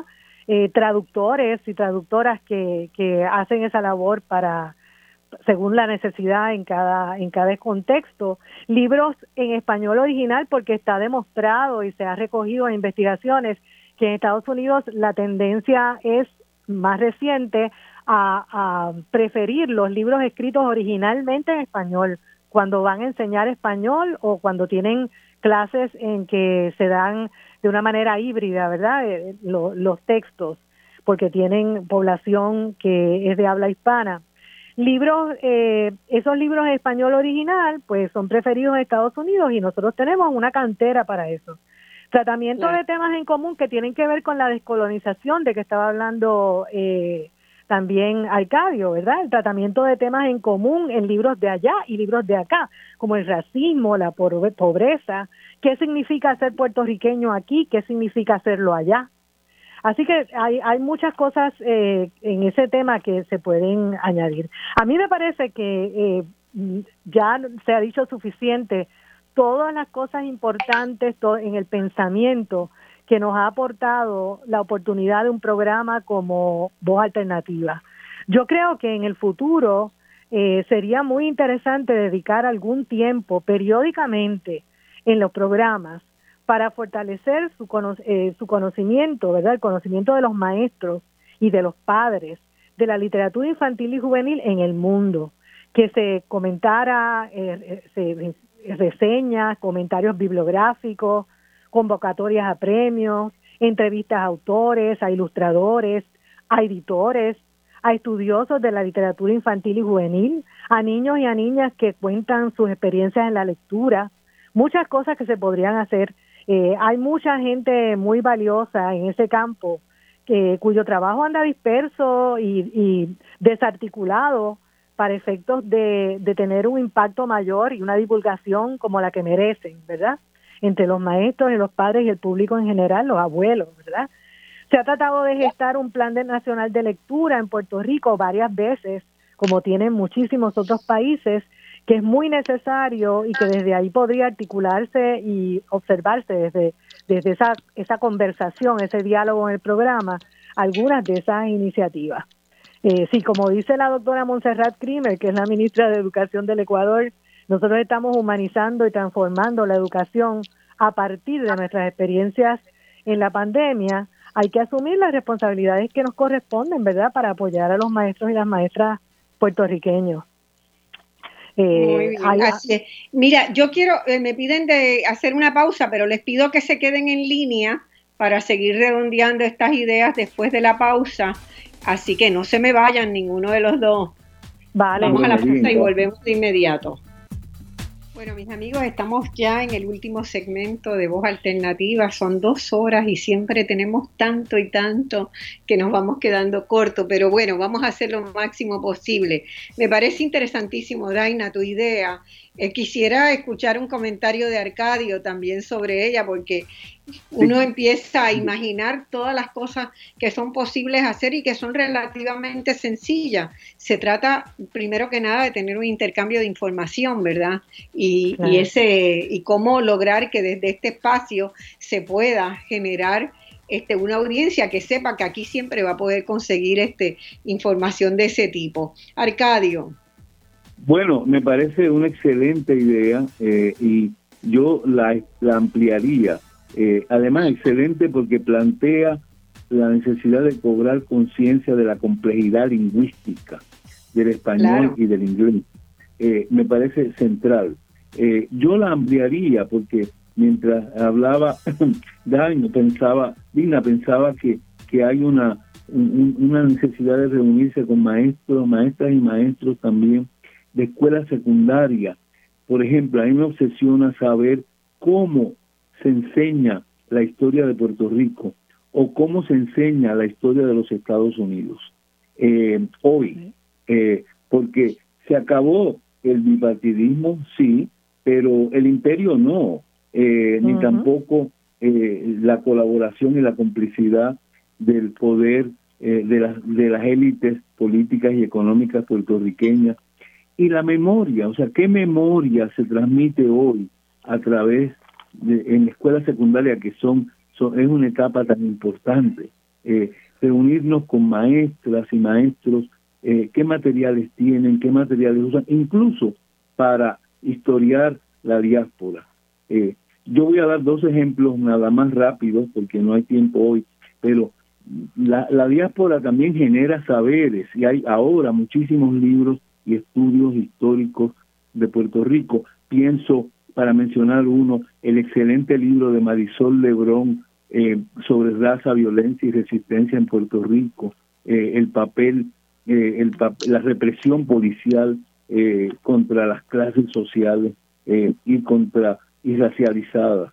O pienso un libro que no he leído todavía, pero estuve escuchando la presentación eh, el libro de Erika Fontanes sobre casa, suelo y título, que, que nos dice tanto de la sociedad puertorriqueña. Un libro producido acá y otro libro producido allá, eh, como ejemplos de lo que me gustaría discutir y traducirlos a la educación, a esa educación democratizadora. Eh, Arcadio, fíjate, y además tenemos que tener en mente, en mente cosas terribles que han sucedido en el Departamento de Educación. Yo recuerdo el libro de Lidia Milagros González de Historia de la Negritud en Puerto Rico, un libro que le llevó como cuatro años de preparación, que publicó el Departamento de Educación y que cuando llegó el gobierno de, Carlos de Fortuño, eh, ese libro se determinó que no se distribuía se cargó en un furgón y se eh, decidió despacharlo, ¿verdad? no utilizarlo después que el propio departamento había pagado por su preparación y por su impresión.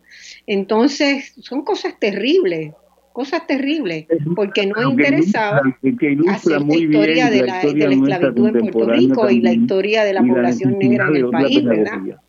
Claro. Eh, claro, claro, yo estoy de acuerdo con todo, con todo lo, que lo que has dicho. De hecho, eh, no, no, no pensé en ningún momento que se estuviera excluyendo la escuela secundaria, es fundamental. O sea, lo que pasa es que, eh, eh, por ejemplo, yo, yo puedo recordar una experiencia que para mí fue, fue bien interesante con un grupo ya universitario de primer año, en que estudiamos una obra, una novela de Ramón Juliá Marín, Tierra Adentro, eh, escrita en la primera década del siglo XX y se desarrolla la acción en 1899. Y a través de esa obra, tratando de olvidar toda la cuestión teórica de la, de la literatura, sino entrando en, en, en la obra, en lo que nos estaba contando un autor que estaba viviendo lo que estaba tratando de expresar ¿no? en su obra. Y ahí está la, la emigración a Hawái, ahí está el inicio de esa discusión, de esas tres, de esos tres puntos de vista eh, que no han cambiado a través de nuestra historia en siglos de colonialismo español y, norteamericano. Esa, esa, sobre todo norteamericano, ¿verdad? Esas tres eh, posiciones, posturas de eh, supuestamente extrema izquierda, centro, extrema derecha, están ahí con personajes que tienen discusiones en tertulia y expresan por qué piensan eso. Y eso cuando los estudiantes lo miraban, decían, pero si esto parece escrito ayer. o sea que hay muchas cosas de nuestra, de nuestra realidad contemporánea que cuando nosotros miramos con los ojos de hoy, eso que se escribió ayer, pues tienen todavía todo el sentido del mundo.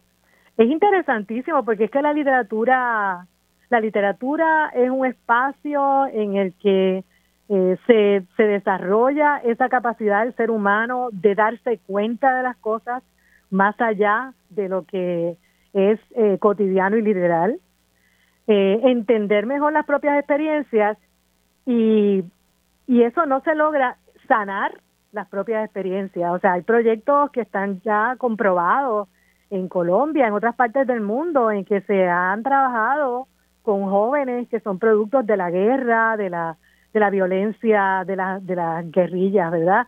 De, todas estas cosas terribles que se viven en tantas partes del mundo y que se ha logrado con proyectos en que se han recogido personas que ya no tienen hogar ni nada, a, a trabajar con ellos desde la literatura y sin imposiciones ni teóricas ni estructurales, no, eh, la literatura. Por eso hay que distinguir y es importante ayudar a los maestros a distinguir entre un libro para la alfabetización y un libro y una obra literaria, ¿verdad?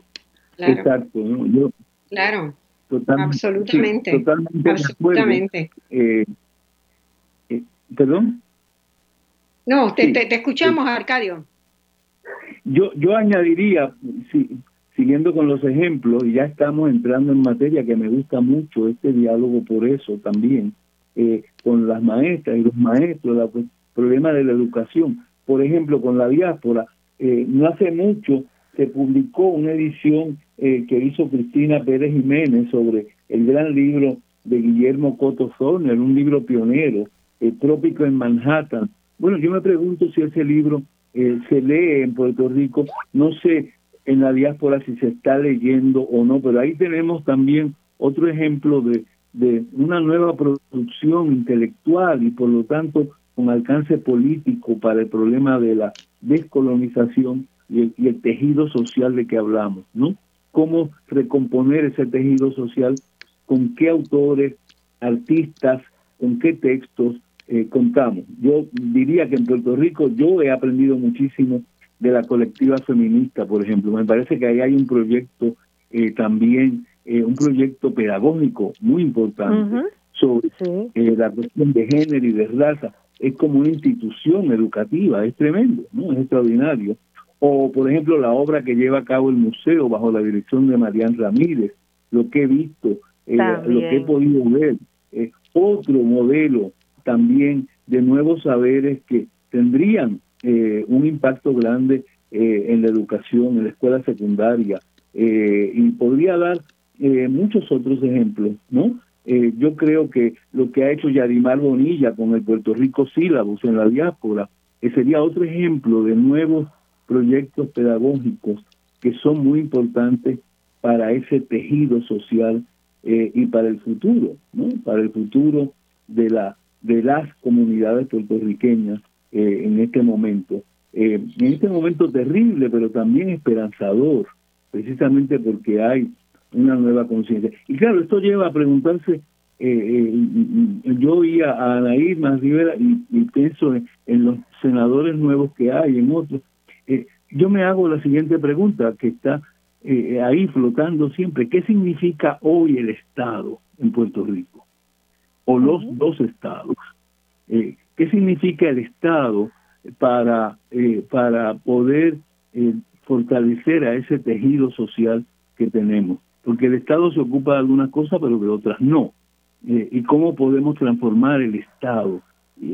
lo digo porque la educación pública es parte de ese Estado también. Y ahí tenemos que, que ahí han intervenido muchos y muchas, y va a ser necesario que intervengan más yo creo que el libro de, Francisco Catalá, ¿verdad?, sobre la institucional, las instituciones en Puerto Rico, el colapso de las instituciones, eh, que ha seguido después que él hizo esa publicación, se ha profundizado.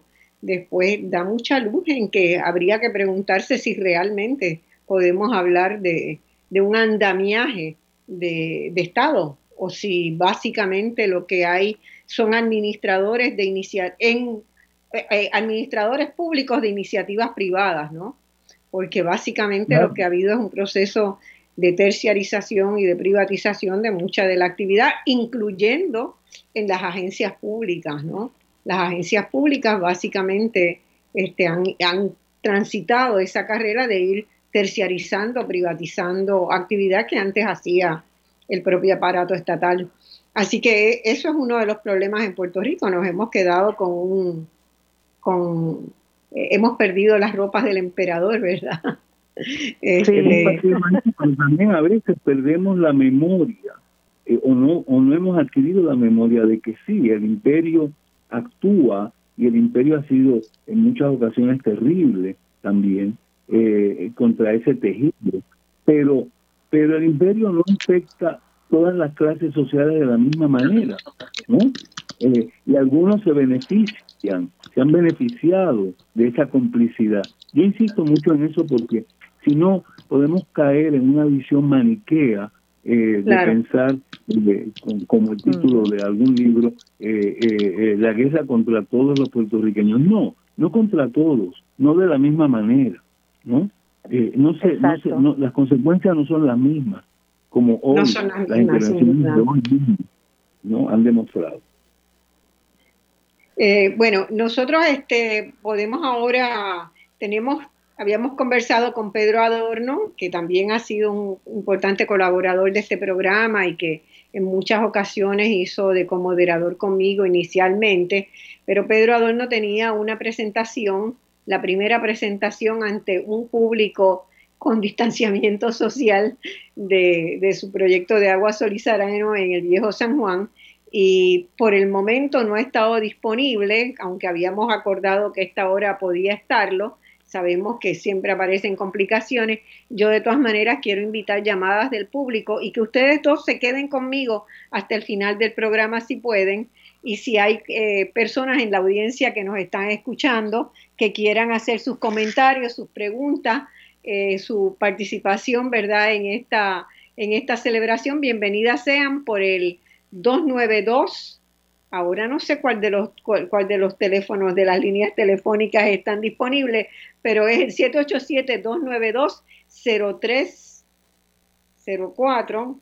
No sé cuáles de las líneas están disponibles. 292-170304 o 05. Inténtenlas a ver si pueden hacer entrar sus llamadas, porque no tengo claro cuáles son las que se están usando este, para conectarlos a ustedes pero probablemente 04, 05, 06 podrían estar disponibles. 292-170405. Prueben esa. Eh, mientras tanto, nosotros seguimos conversando y del control me avisan si entra alguna llamada o si Pedro Adorno eh, ha terminado sus funciones y está disponible. Arcadio, ¿qué más? Bueno, eh, yo, yo pensaba mientras, mientras los oía también a todos y todas esta mañana, que en España hay algo interesante, conversando con con mi colega eh, de Princeton, Germán Labrador. Eh, él está muy involucrado y he leído algunas cosas muy interesantes que no, no, no conozco lo suficiente, pero siempre me interesa, como ocurrió en América Latina. En España hay una un proyecto de ley de memoria democrática que me parece interesante. ¿De memoria democrática? Eh, ¿Perdón?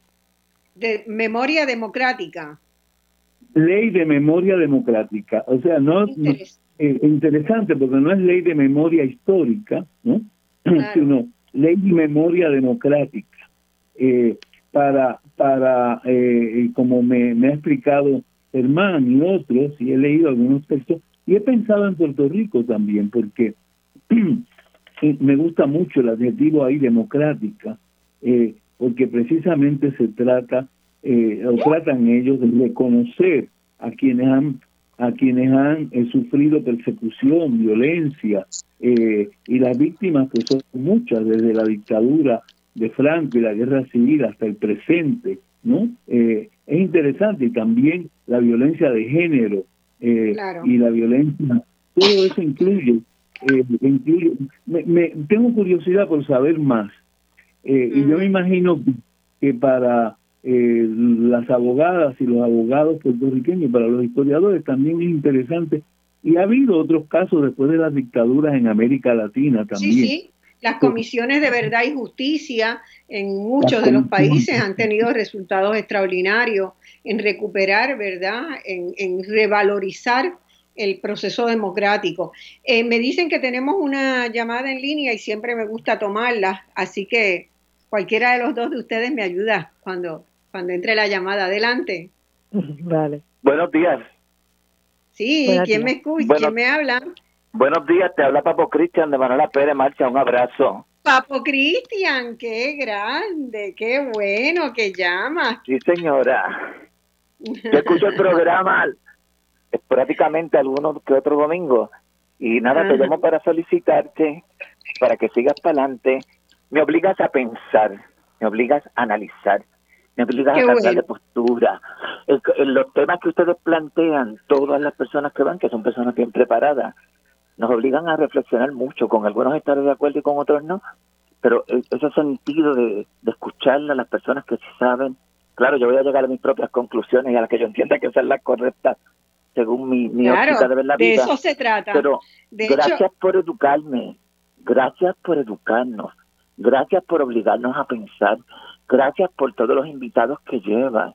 Gracias por todo lo que hacen. Y adelante y muchos éxitos. Y sigue poniendo a nuestro pueblo a reflexionar, en particular a mí que soy tan cascarradia y, y, todo lo analizo y, todo lo, lo evalúo. Gracias, Marcia. Mucho éxito. Bueno, gracias a ti porque viniendo de ti, Papo Cristian, que es uno de nuestros más destacados líderes comunitarios, ¿verdad? en Puerto Rico que trabaja con los residenciales públicos, una lucha de muchos, muchos años. Este, lo agradezco un montón. Eh, un abrazo y seguimos adelante a ver cuándo vienes al programa, papo. ¿Vale? Eh, seguimos en nuestra conversación. Fíjense que, que hay este, ¿verdad? Uno nunca sabe porque estás detrás de, ahora no de un micrófono, sino de, una computadora que te conecta con el resto del mundo, que es maravilloso imaginar ese, ese nuevo mundo que estamos viviendo, ¿verdad? Eh, uno no sabe quiénes son los que escuchan del otro lado y casi todos los domingos las llamadas me maravillan, gente que llama de Arizona, gente que llama de California, que llama de cualquiera de los estados, eh, gente que sabemos que nos escucha en Uruguay, que nos escucha en Suecia, que nos escucha en otras partes del mundo, ¿verdad? Y que mandan sus notas. Eh, y que de todos los sectores de Puerto Rico, donde uno menos se lo imagine, hay alguien que está conectado a la radio o hay algún joven que está en la playa y que nos dice, aquí estoy tomando el sol y escuchando voz alternativa. Así que eso me parece que es una cosa realmente maravillosa y que me disfruto mucho y que me, me alienta, ¿verdad?, seguir adelante en este proceso de preparar cada programa. Eh, ¿No les parece a ustedes? A mí me, me encanta. Sí, claro que sí. Claro que sí que es maravilloso. Y en ese proceso, eh, todos los que hemos tenido la oportunidad de participar en el programa aprendemos muchísimo también, porque es una conversación y en el curso de la conversación se van ah, reanalizando, incorporando nuevos datos a, la, a las ideas que uno tiene de las cosas, así es como así es como se crean las teorías realmente. Claro. las personales y la y las las científicas a base de experimentación, investigación. Una cosa que a mí me parece bien interesante, eh, ahora que tú dices de, de las personas que nos escuchan en diferentes lugares, es que, y que han participado en tu programa, que, que son personas que están en contextos muy distintos, es que Puerto Rico eh, estaba menos preparado que otros países de América Latina para todos estos problemas enormes que nosotros hemos enfrentado en la educación durante la pandemia. O sea, nosotros como que como que teníamos esta noción eh, maquillada de, de Puerto Rico y del sistema de educación, también sabemos que el sistema de educación se ha deteriorado muchísimo, ¿verdad? En las últimas décadas, pero pero seguíamos teniendo esa idea, como hay un presupuesto tan grande que se dedica a educación, una partida tan grande de nuestro presupuesto, pues nosotros teníamos esta idea y la realidad es que estaba tan mal invertido y tan mal supervisado y ya sabemos todo lo que ha pasado en el Departamento de Educación, que había muchos lugares de Latinoamérica con la que nosotros debíamos tener muchísimas más relaciones para aprender que, que nosotros. El, un caso que sobresale por encima por mucho es Uruguay. O sea, nosotros teníamos, tenemos un problema grande, una de, de las situaciones eh, que ya estaba, eran precarias cuando, cuando surge la pandemia, es el contraste bien marcado entre centros educativos públicos y privados, que es una manifestación de la desigualdad social y una brecha digital importantísima. Y además de eso, un desfase en la formación inicial y permanente de, de, los maestros y las maestras, sobre todo en los temas de las TIC, como decía eh, Alcadio, ¿verdad? Las tecnologías de informática y comunicaciones, y de la educación inclusiva. O sea, nosotros estamos tenemos un lío con las educaciones, la educación especial y diferenciada de acuerdo a, al derecho que tienen todos los ciudadanos a, a formarse en la medida en que puedan, hasta donde puedan. Y, lo primero que tenemos que hacer es preguntarnos por qué tenemos una proporción tan alta de la población con necesidades de especiales, ¿verdad? Eh, y yo creo que mientras no seamos capaces de contestar esa pregunta, porque esa pregunta tiene que ver con las condiciones en que se desarrolla la vida de la infancia en Puerto Rico. Y esas condiciones no son las más propicias a tener un desarrollo equilibrado, ¿verdad? Particularmente toda la literatura científica que ya existe sobre el impacto del estrés en el ámbito de la pobreza sobre los niños en la primera etapa de su vida pues van a ser niños que van a tener necesidades especiales y requerimientos especiales de educativos, pero a lo mejor estamos trabajando donde no es, tenemos que, que trabajar antes de que eso llegue a ser un problema, ¿verdad? Claro. Así que todas esas discusiones, ¿verdad? Son las que, que a, mí me gusta provocar. Eh, lo que decía Papo Cristian hace unos minutos me hizo recordar, y esto es una anécdota de dos segundos, una vez estaba dando una conferencia eh, importante, ¿verdad? Una inauguración de un congreso importante en el Perú. Y la persona que me presenta me conoce bien y es un destacado sociólogo en el país y era muy formal todo el evento. Y él cuando va a leer lo que es una reseña curricular mía, lo único que dice es que soy una provocadora fue que dijo, una provocadora intelectual, ¿no? Eh, o una provocadora del pensamiento. Y ahí paró. Y todo el mundo se quedó como, ¿verdad? Época casi de sendero luminoso y todo. ¿Qué, ¿Qué, quiere decir esto de que nuestra conferenciante es una provocadora? Y entonces él se saca una larga, una carcajada y dice básicamente lo que Papo Cristian dijo, ¿no? Que, que, bueno, en realidad yo eh, tenía una carrera importante de investigación, pero que lo que más a él le impresionaba siempre era la capacidad de generar preguntas, ¿no? Este, y yo creo que de alguna manera eh, ese es el espíritu también que, que tiene este programa, de provocar reflexión, de provocar que la gente piense, de no tomar las cosas por lo dado, sino ir un poquito más allá y hacernos todos los días todas las preguntas que sean pertinentes. Este, de verdad quiero agradecer la participación de ustedes, de todos los que han pasado por aquí este día y, y el ánimo para seguir adelante y contar, saber que cuento con ustedes es el mejor regalo que puedes recibir voz alternativa en este momento. Gracias, Arcadio. Gracias a ti. Gracias, gracias, muchas gracias a ti, a todas y todos. Gracias, Daina, y bueno, hasta el domingo que viene que iniciamos el quinto año de Voz Alternativa. Hasta entonces, que tengan todos linda tarde, buen día. Yo estoy en un campito de Montevideo con un día absolutamente precioso donde me gustaría que ustedes dos en particular estuvieran acá compartiéndolo. Un abrazo.